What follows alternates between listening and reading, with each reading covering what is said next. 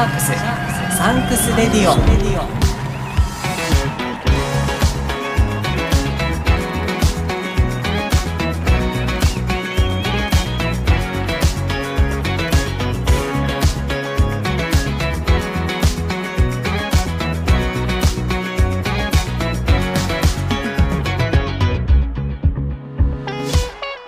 こんにちはキリンです。シャークスサンクスレディオ日本ラグビー最高峰のリーグワン。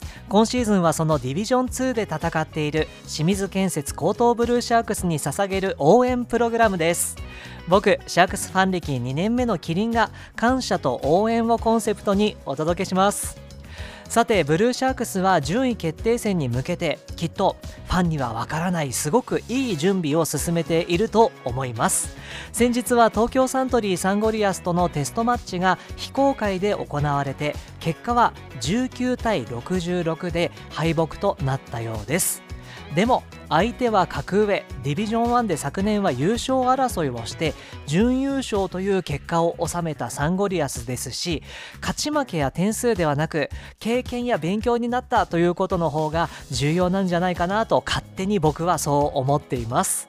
4月22日土曜日には夢の島競技場で順位決定戦が行われます。それまでは J スポーツでブルーシャークスの試合をじっくり見返していきたいと思っています。選手の表情とかね細かく見えますからね。じっくり見返しますよ。さて今日のシャークスサンクスレディオは番外編です。最近番外編が続いていますが今日も素敵なゲストをお迎えします。今日お迎えするゲストはリジョンさんです。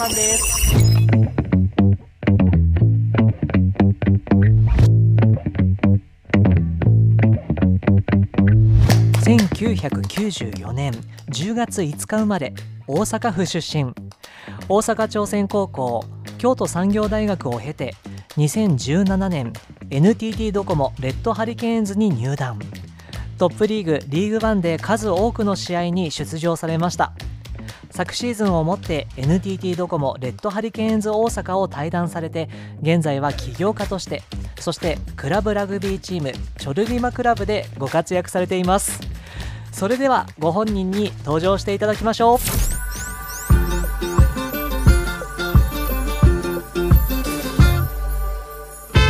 クスサンクス Radio。今日はブルーシャークスではなく他のチームの選手にお越しいただきました。ご紹介します。昨シーズンまでは NTT ドコモレッドハリケーンズ大阪でご活躍。その後引退して現在は起業家としてそしてチョルリマクラブの選手としてご活躍されています。リジョンさんです。こんにちは。こんにちは。よろしくお願いします。よろしくお願いします。いやリジョンさんお忙しい中今日どうもありがとうございます。とんでもないですいや起業家としてお忙しい毎日なんじゃないんですか？えー、いや忙しくないです 嘘ばっか。そうですか？楽しんでます。はい。あ楽しんでいるご様子はいつも SNS で拝見させていただいてます。あ、本当ですか？ありがとうございます。こちらこそありがとうございます。あの現在はご自身の飲食店を経営されているということで早速なんですが、ちょっとここで宣伝してもらえませんか？あ、いいんですか？もちろんです。えー、難波から徒歩2分のところで二次会バーというバーを経営しております。はい、ショットがおつまみというコンセプトで、まあ、あの、えー、友人や、えー、チームメイトとか、いろんな方と来ていただいて、仲が深まったらいいなっていう、そういう、まあ、えー、バーになっています。はい。いや、僕も何度かお邪魔させていただいたことがありますが、本当に駅近でアクセスもよくって、で、あの、僕はやったことないんですけど、食べ物とか持ち込みしてもいいんですか？そうです。はい。すごくないですか？で、目の前にコンビニエンスストアがあるじゃないですか。それもあの持ち込むこと初めから前提で考えてたんですか？そうですね、キッチンが小さいのと、まあ、そこでなんか、うん、なんだろうな、まあ、ラグビー選手、ね、お腹すくじゃないですか。すきますよね。僕もそういう経験あったんで、まあ、そこに大丈夫かなっていうふうに思ってます。はい、そうそうなんですね。またお店の話、後ほど聞かせていただきたいと思うんですが、早速なんですが、リジョンさんがラグビーを始めたきっかけからお伺いできればと思いますが、何歳ぐらいの頃だったんですか？僕は中学1年生、13歳からです。もっとあの幼少期5歳ぐらいからやってらっしゃるのかなって勝手に思ってたんですけど。えっ、と、ずっと小学生の時はサッカー、サッカー少年で、お。はい。サッカー少年だったリジョン少年がこう中学校いやいや、全然大丈夫です。リジョン少年って初めて言われた。あーリジョン少年が いきなりこうラグビーに目覚めるわけですよねそうですね。誰かに誘われたんですか？まあ、友人に誘われたのと、まあ、高校、朝鮮高校がラグビー強かったので、まあ、そういう経緯で、はい、始めました。そうなんですねあ通っていた学校が中高一貫えーっと、そうです。基本的に、まあ、えーっと、高校までは朝鮮学校通うっていうのが、90%以上の生徒が朝鮮学校に行って、高校まで通うんで、まあ、はいそこまで行って、あの、中学からラグビーを始めました。サッカーとラグビーとで全はい然違う競技じゃないですか、そうですね、はい。リジョン少年としてはどんな戸惑いとかなかったんですか？戸惑いはなかったですね。よりもちょっとサッカーが下手すぎて、え？あの、サッカーから逃げたいっていう、まあちょっともう小学生ながらに周りと壁感じていたんで、えもうはい、サッカーをやめたいという気持ちの方が強かったです。そうなんですね。じゃあこうなんて言うんでしょうサッカーから離れるための手段みたいな感じでラグビーが始まったんですね。そうです、そうです。またこの中学生からラグビーを始めて周りの仲間たちも中学から始めるメンバーが多かったんですか？そうです。中学からラグビー部があるんで、うん。今度ちょっと小、えー、とサッカーに壁感じてる子とか、うーんなんだろう、まあ、友達に誘われてみたいな感じで、中学生の時にラグビーを始める子が多かったです。じゃあ一緒にスタート切れるからいいですよねそうです。みんな初心者の中でスタート切れたんで、うーんえーそうして大阪朝鮮高校に進まれますよねはい。もうラグビーやる気満々で高校進学するんですか？えっと、やる気満々でもなくて、これがまた。おやはい。っていうのも、あの、僕、本当に不器用で、多分、えーあの、どこもでも別に器用にはなってなかったんですけど、中学生ながらにやっぱりパスも下手だったし、まあ、体だけが大きかったんで、ラグビーに進むか、やっぱりあの、父がボクシングやってたんで、ボクシングをするかっていう道で一度悩みました。お父様ボクサーだったんですか？そうです。へえ中学のと3年生、中3の時にラグビーしながら、えっ、と、まあ、ちっちゃい、あの、うん、ボクシングクラブまで行かないですけど、なんていうんですか、おじ、えっ、と、おっさんたちが集まってやるボクシングに参加したりとかしてて、ボクシング教室みたいなの。はい。なんで迷ってました。じゃあまあ部活動ではないけれどもちょっとまあ習い事趣味そんな感じで、感じで。ボクシングやってまあ迷ったんだけどラグビーを選んだのは何が決め手だったんですか？は父の一言で、で、まあ学生時代は団体競技した方がいいよって、あの、言われたんで、あ、なるほどと。まあ、ボクシング経験してる父が言うんだし、まあすごい尊敬してたんで、そのまま信じて、まあ高校はラグビーを選びました。でもそんなノリノリっていうわけでもなかったんですよね？そうです、そうです。うーんうノリノリじゃなかったのは今思えば何が理由だったと思いますか？やっぱり技術下手だったっていうところですね。ノリノリノリじゃなかったのは。あそうですか？へえでもそれはこう自分でうん劣等感みたいなものを感じてたんですか？そういうことですね。やっぱり。めちゃくちゃ意外ですあ、本当ですか？でも高校3年間の中できっとそのノリノリじゃなかった気持ちがノリノリになってくるっていう時あったんですよね。おっしゃる通りです。おはい。それはどんなことがきっかけだったんですか？それは高校3年生の大阪府国体選手に選ばれたことです。国体選手に選ばれてこの国体選手の選抜っていうのはごめんなさい全然あの無知で申し訳ないんですけどどういうふうに選ばれるんですか？えっ、と、基本的には、あの、高校でラグビーやってる子が集められて、セレクションですね。セレクションでだんだん人数減っていくんですけど、はい僕は追加招集されて、そこから、まあちょっと、えー運も良くて、最終メンバーに選ばれてで、そうですね。はい。いやもうリジョンさんとしてはこう今まで劣等感を抱きながらラグビーやっていて国体メンバーに選ばれる。いやもうどういう気持ちなんですか？うーん、どういう気持ち？ま単純に選ばれた瞬間すごい嬉しかったし、はいあのもっと詳しく自分がラグビーを上手くなりたいなっていう気持ちになりました。それまで割とこう気持ちがこうノリノリじゃなかった時期でやめたいなと思うこととかなかったんですか？多々ありましたね。あったあったん？どう乗り越えられたんですか？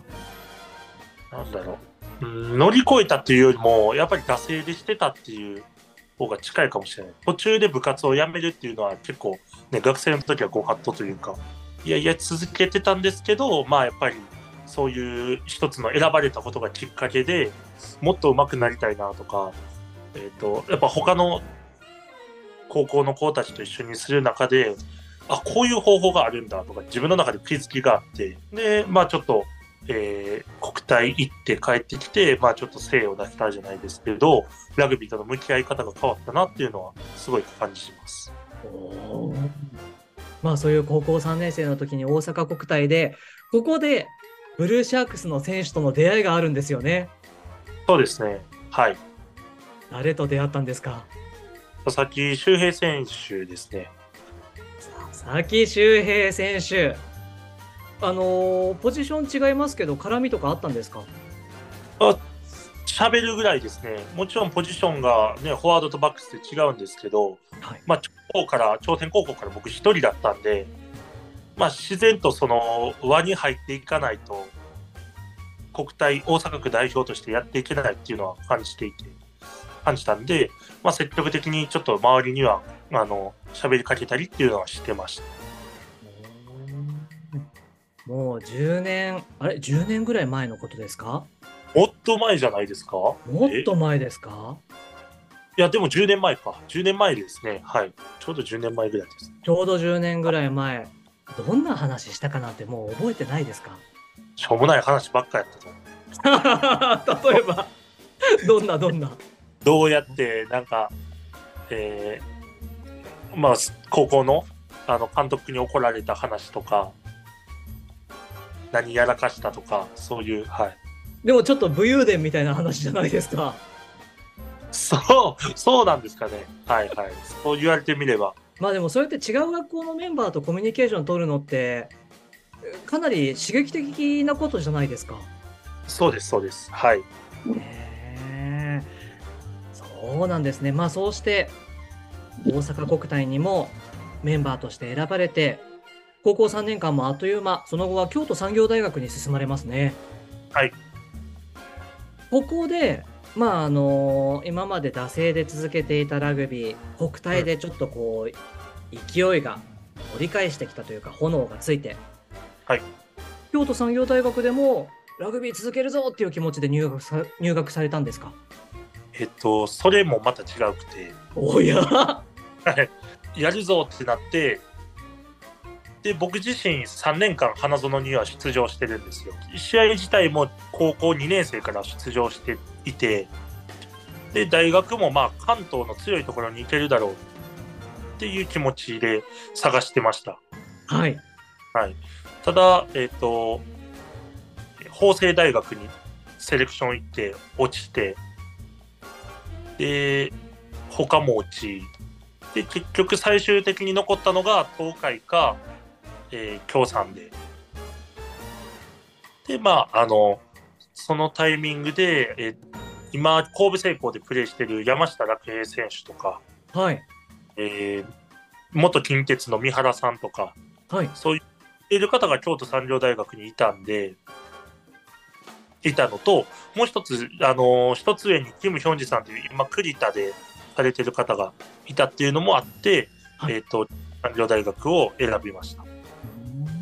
なんで、じゃあ最初から京産でっていうわけでもなくて、そうなんですね。いや、見る目ないですね。いろんなところを落としてきた大学。えー、そんなことないですよ。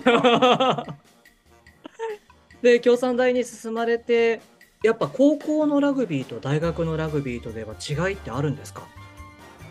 ありますね。えーどんな違いが？えっ、と、一番大きいのはフィジカルですね、やっぱり。そうなんですね。こうフィジカルを強化するために特にこういうことしたっていうのはあるんですか？えー僕はないです。おそれはもうもともと強かった。どうなんですかね。まあ、高校卒業して大学生で、えっ、と、なんやろ、ありがたいことに大学1年生から出れてたんで、試合に。はい。まあ、フィジカルの差は感じつつも、自分で取り組んだ、特別に取り組んだことはないです。ただ、うんまあ、大学、あの、ファンの方知ってるかもしれないんですけど、京都産業大学って、日本で一番しんどい練習って言われていて、で、その練習に全力で取り組んだっていうのは、まあ、自分の中でも誇れるところだし、結果としてつながってるんじゃないかなっていうのは思います。日本で一番厳しい練習っていうのは例えばどんなものなんですか？うーん単純に走る距離、フィットネスって言われてるのが、もう、他のチームやったら週に1回しかやしないやつを週に4回したりとか、おえ？もう朝、毎朝6時半やったかな。から、んえっ、と、1時間半筋トレがあって、え僕が入った時、えー週5でやったと思います。週 5! 結構違う大学だったら、朝練ないところとか、あっても週に2回とかなんですけど、じゃあもう回数がずば抜けて多いんですね。回数と強度が、はいい、や回数だけじゃなくて強度も強いんですか？そうです、そうです、そうです。たまらないですね。でもその初めから日本で一番厳しいっていうことを分かっていて入学されたんですよね。そうですね。それはかなりこう自分を追い込んだ感じじゃないですか。うーん、追い込む、うん、追い込むのが好きだったし、監督もそれを知ってて、多分、おさんが合うよっていうふうに言ってくれ、くださったんで、まあ、振り返ってみても、やっぱそこ選んで正解だったなって思います。あのー学生時代、まあ、あの中高大学とラグビーを続けられて、なんかこうはい印象的だったなっていう出来事ありますか？えー中高大ですか？はい。ややっぱ国体とアンダー20っていう、まあ、日本代表に選ばれたことですかね。アンダー22もそうリジョンさんは選ばれてるんですよね。ただ正確に言うと、アンダー20に選ばれて、試合に行く際に、香港で大会があったんですけど、はい。合ってるかな？台湾か香港か香港です。すみません、曖昧です。行こうとしたんですけど、朝鮮席で僕が北朝鮮席だったんで、あの、なんと、歩行できないっていうふうに判断されて、そうなんですか。で、メンバーからも出たっていう、そういう経験もあります。そうだったんですね。いやでも選ばれる喜びっていうのはきっと感じていらっしゃったわけですよね。そうです、そうです。今の自信にもつながってますけど、うん、まあ、その時のなんか悔しさはすごい覚えてますね。そうですか。まあでもそうやってさまざまな経験を積まれて今度大学卒業する時には NTT ドコモレッドハリケーンズに入団を決められますよね。そうですね、はい。でもリジョンさんのことなのでいろんなチームからスカウト誘いがあったんじゃないんですか？あーありがとうございます。その真逆で、え？真逆です。僕、あの、節目節目で、そんな順、順風満帆ではなくて、はい。あの、はい、挫折ばっかりで、っていうのも、あの、僕その時大学4年生、えまず早い人は大学3年生の時に声がかかるんですね、はい。リーグワン。ただそれかからず、で、僕大学4年生の時にニュージーランドに留学していて、はい。で、まあ留学してる時に、まあ監督からどこがチーム声がかかったら、まあかかると思うし、かかったら連絡するよっていうのを言われて、で、僕ニュージーランドでラグビーやってたんですけど、まあ結論一チームもなくて、えー、めちゃくちゃ意外。いやいや、もうほんま、そんな中で、えっ、と、もう1年大学留学し、留年して、リーグワンのチームを探すか、それともトップウエストとかトップイーストでやるかっていう選択を迫られました。で、トップウエストかな？行こうとしたんですけど、そのタイミングで大学の OB で、えードコモで総監督されてた尾形さんはい。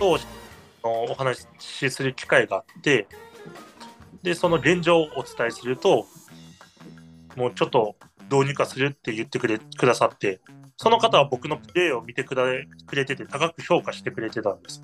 はい。で、本当その人が、えーその日だったか、その次の日ぐらいにもう本社に行って掛け合ってくださって、で、え僕の入団が決まったっていう流れです。そうだったんですね。なんで僕が決まったのは、えー、と大学4年生の菅平で、同期の中でも一番遅かったです。じゃあかなりギリギリまでこう粘った感じだったんですね。ありましたね。大学から出張りに進んで、チームの感じっていうのは当時どんな感じだったんですか、レハリは？印象的には元気ないなって印象だったと思います、僕は。えー、元気ないな。まあ、やっぱ大学がね、ちょっと特殊だったんで、ガンガンやるところだったんで、まあ、社会人のやり方っていうのにも慣れてなかったし、まあ、練習もね、その、すごい、えーその時のドコモっていうのは、練習自体楽。いいか悪いかを置いといて、すごい短くて、あとはい10種類なさいとか、えっ、と、コンディション自分でこ整えなさいみたいなタイプだったんで、なんか物足りなさとか、元気ないっていうよりは、僕自身の物足りなさと、刺激のなさみたいなのを感じてました。うーん。じゃあ、もっとしたい、もっと練習したいっていう感じだったんですかね？僕自身そうでしたね。はいそうですか。こう、レハリは NTT ドコモの社員としてお仕事をしながら選手をやられたんですか？そうです。ちなみにお仕事はどんな内容だったんですか？おえー仕事は京都支店に配属されて、え3年目まで法人営業でした。そうなんですね。そうです。仕事とラグビーの両立っていうのはリジョンさんにとってどうだったんですか？両立っていうよりも、91でしたね。91? はい。あの、割合が、ラグビー9仕事1でした。えーそれは会社としてラグビーする時間をこう優遇してくれるんですか？そうです、そうです。出勤が月に4回とか4なんで回？そうです、そうです。30日ぐらい大体やって、よあの水曜日だけ、えー丸1日仕事。で、あとはちょっと午後仕事も1週間に1回、2回やったかな。そんな感じなんで、し1日あの仕事するっていうのは、本当水曜日だけで、月に4回だけでした。へえまあ91でラグビーができてるっていうのはリジョンさんにとってこう満足度が高い方だったんですか？そうですね、満足度高かったですね。うーんそうですかもっとなんか仕事のウエイトももう少し高くってラグビーはい、する時間がもっと削られちゃうのかなっていうイメージだったんですけど意外と意外とというかかなりラグビーの時間が長いんですね。そうですね、あのリーグワンのチームはだんだんラグビーのウェイト大きくなってきてて、やっぱりレベルも上がってるっていうのはそういうところだと思いますし、僕が最後に在籍してた昨シーズンだと、もう本当に、えーほとんどがラグビーでした。在籍してた5年間でもあのラグビーの割合がどんどん増えてきたんで、うーんそうですか。5年間在籍した中でこうレハリの思い出といえば何かありますか？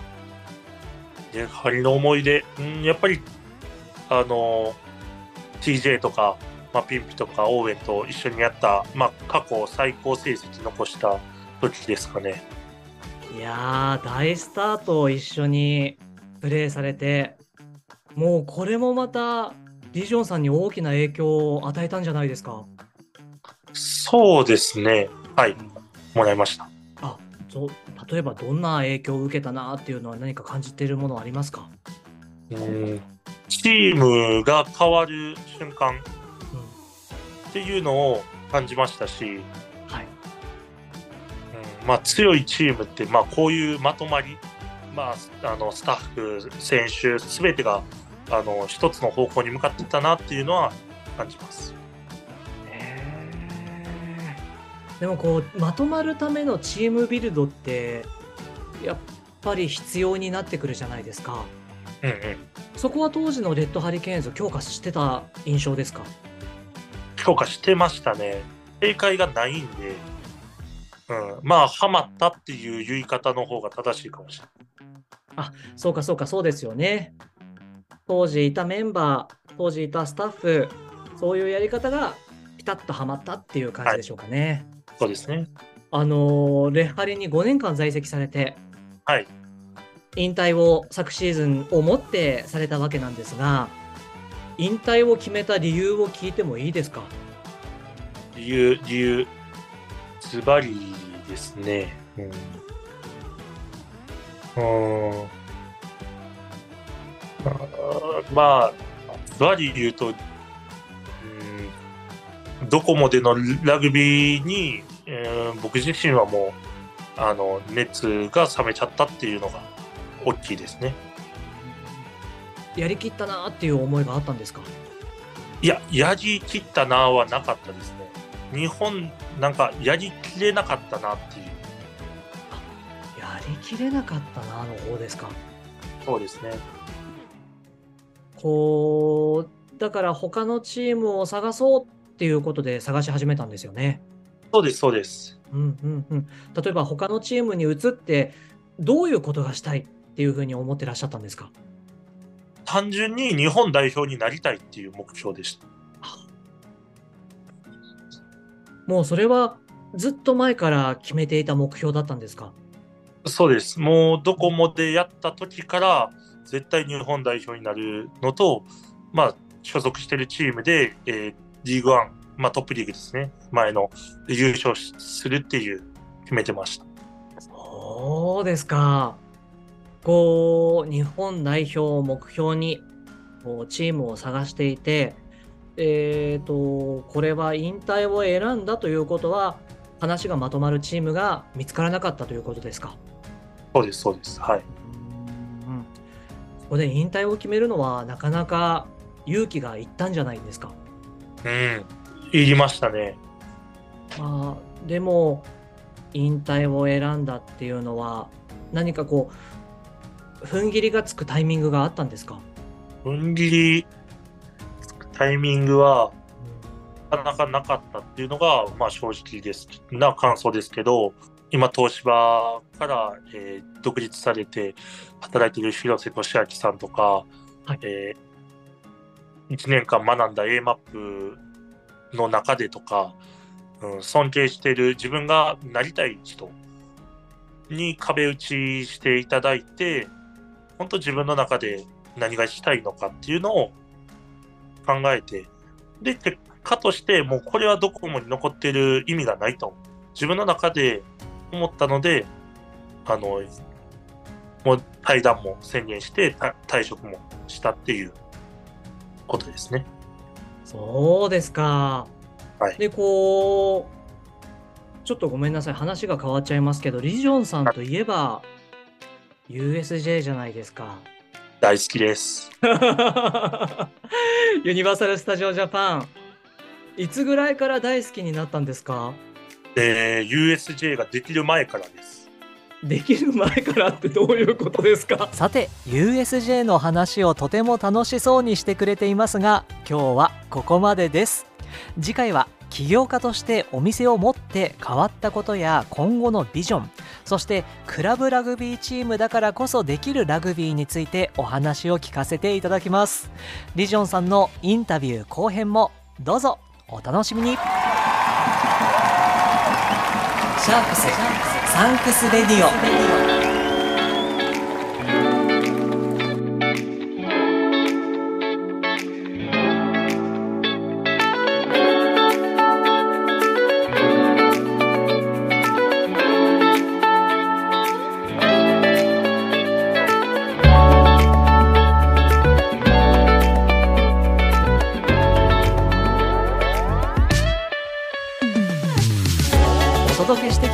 きましたシャークスサンクスレディオ今回は昨シーズンでレッハリを退団されたリジョンさんをお迎えしました。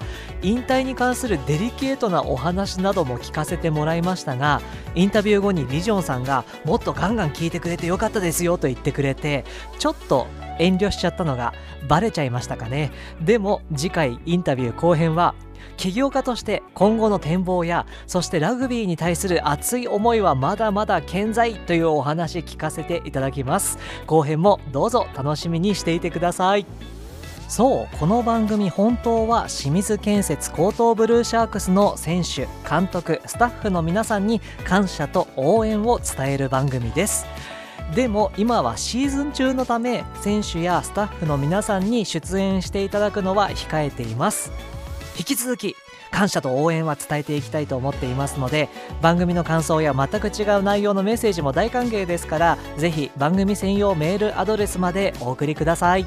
メールアットマーク stradio.jp メールは mail ST レディオは STRADIO です。